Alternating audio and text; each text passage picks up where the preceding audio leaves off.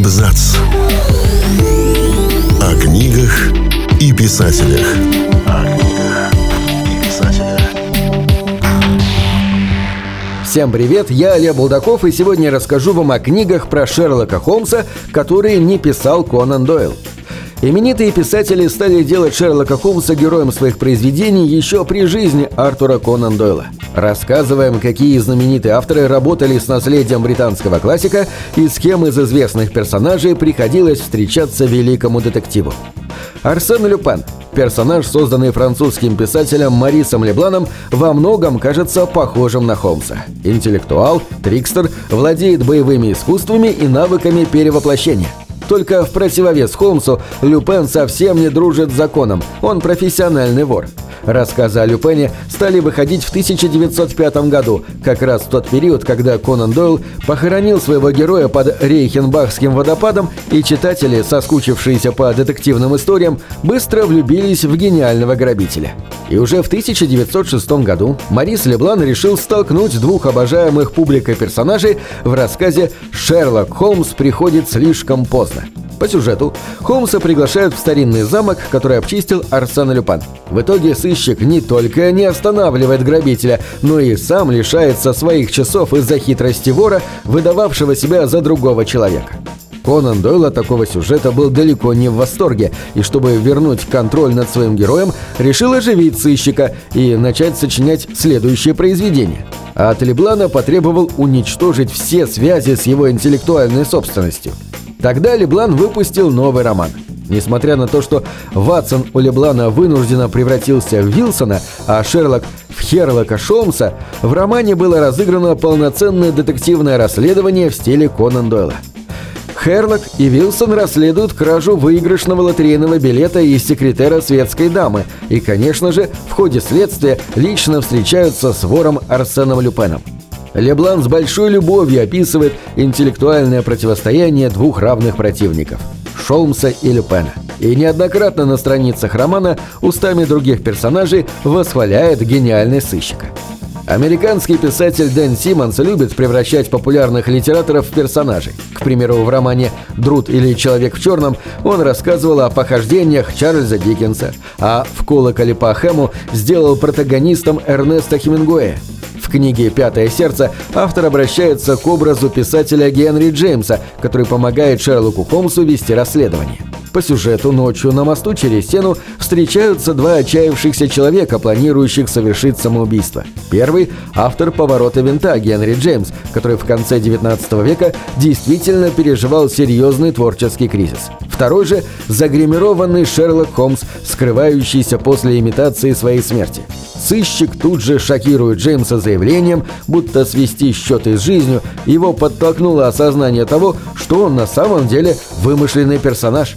Однако это оказывается лишь ловким трюком, чтобы отговорить писателя от суицида и втянуть его в расследование смерти девушки по имени Кловер Адамс.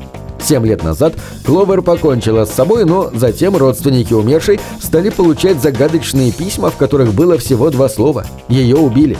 Чтобы распутать это дело, Холмс и Джеймс отправляются в Америку, где им на пути встретится множество исторических личностей, среди которых Теодор Рузвельт, Марк Твен и Редьярд Киплинг.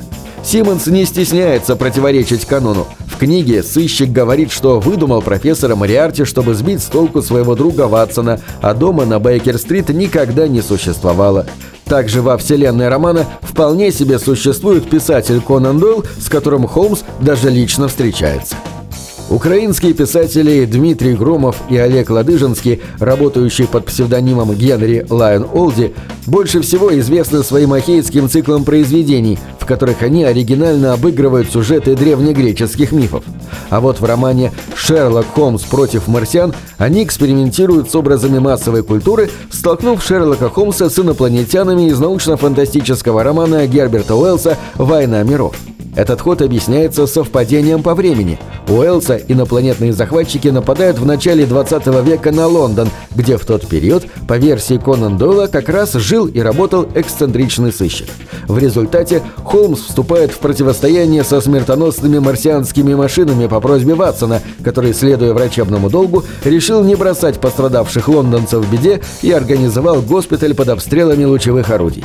Холмс же, в свою очередь, использовал для помощи людям дедуктивные способности, чтобы выяснить устройство марсианских пушек и придумать, как дать отпор захватчикам. Борис Акунин придумал, пожалуй, самого знаменитого российского героя детективов – Раста Фандорина, ставшего главным действующим лицом многих романов писателя. О его приключениях можно в том числе прочитать в сборнике «Нефритовые четки», где рассказы стилизованы под произведения других авторов. Например, в истории чаепития в Бристоле о героине мисс Палмер, анаграмма мисс Марпл – Писатель подражает стилю Агаты Кристи. В одной десятой процента повторяет сюжетный ход незнакомцев в поезде Патриции Хайсмит, а в рассказе «Скорпея Баскаковых» использует очевидную стилизацию под собаку Баскервилли и Конан Дойла. В финале этого сборника Акунин пошел по пути Мариса Леблана и свел вместе Шерлока Холмса и Арсена Люпана.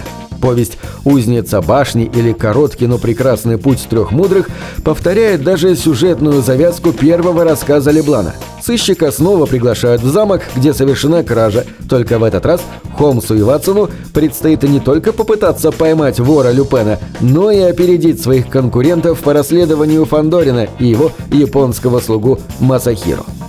«Ночь в одиноком октябре» — это последний роман американского писателя-фантаста Роджера Желязны. Он считал эту книгу одним из лучших своих творений и, по сути, собрал в ней все то, что больше всего любил в литературе. Предисловии романа автор указывает, что посвящает его Мэри Шелли, Эдгару Аллану По, Брэму Стокеру, Артуру Конан Дойлу, Говарду Лавкрафту и Рэю Брэдбери. По сюжету, ежегодно в канун Дня всех святых в нашем мире открывается множество врат, через которые могут проникнуть некие древние силы, злые и добрые. Начинается игра, в которой нужно либо закрыть эти врата, либо позволить древним попасть в нашу вселенную. Это зависит от намерений самих участников. В игру вступают Дракула, Франкенштейн со своим созданием, Григорий Распутин, Шерлок Холмс с доктором Ватсоном и множество других литературных персонажей и исторических личностей. У каждого из них есть животное-фамильяр, призванное его поддерживать, а именно от лица этих фамильяров и ведется повествование. Главный герой, пес Нав, помогает загадочному игроку по имени Джек. Вместе с другими фамильярами – кошкой, змеей, филином и летучей мышью – Снав пытается разыскать икону Аль-Хазреда, артефакт из вселенной Говарда Лавкрафта, с помощью которого герои смогут помешать открытию врат. При этом игроки не знают о том, что их животные фамильяры разумны и ведут свою игру, и лишь Холмс догадывается об этом. На этом все. Читайте хорошие. Книги —